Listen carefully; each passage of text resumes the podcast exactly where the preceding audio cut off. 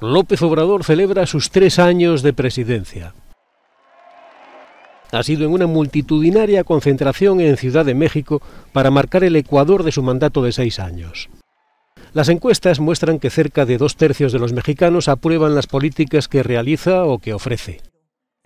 A pesar de la pandemia que tanto dolor nos ha causado, aunque se precipitó la crisis económica originada por el neoliberalismo o neoporfirismo, estamos de pie.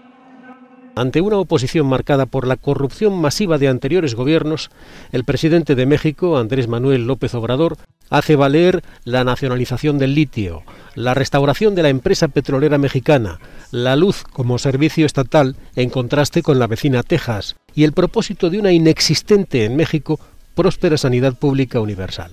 Pese al creciente peso de poderosas bandas criminales que marcan su ley con sangre en varios estados, de las 450.000 muertes por COVID-19, de que la mitad de la población está sin vacunar o de una inflación del 7%, López Obrador no tiene una oposición política presentable. El profesor de Ciencias Políticas del Instituto Tecnológico de Monterrey, Patricio Morelos, explica cómo consigue llegar a los mexicanos.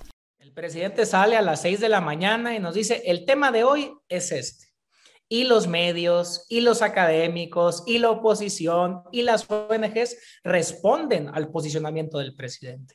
Pero cuando el presidente sale a responderle a la oposición, a los medios, a otros grupos, al controlar la agenda política, pero sobre todo al controlar la agenda mediática, pues prácticamente nos ha puesto a hablar a todo mundo de los temas que a él le favorecen. Tendremos capacidad. A los tres años de gobierno, sus propuestas políticas siguen siendo de cambio, transformación y satisfacción de necesidades urgentes de un México que López Obrador prometió transformar por completo. La resolución de que el litio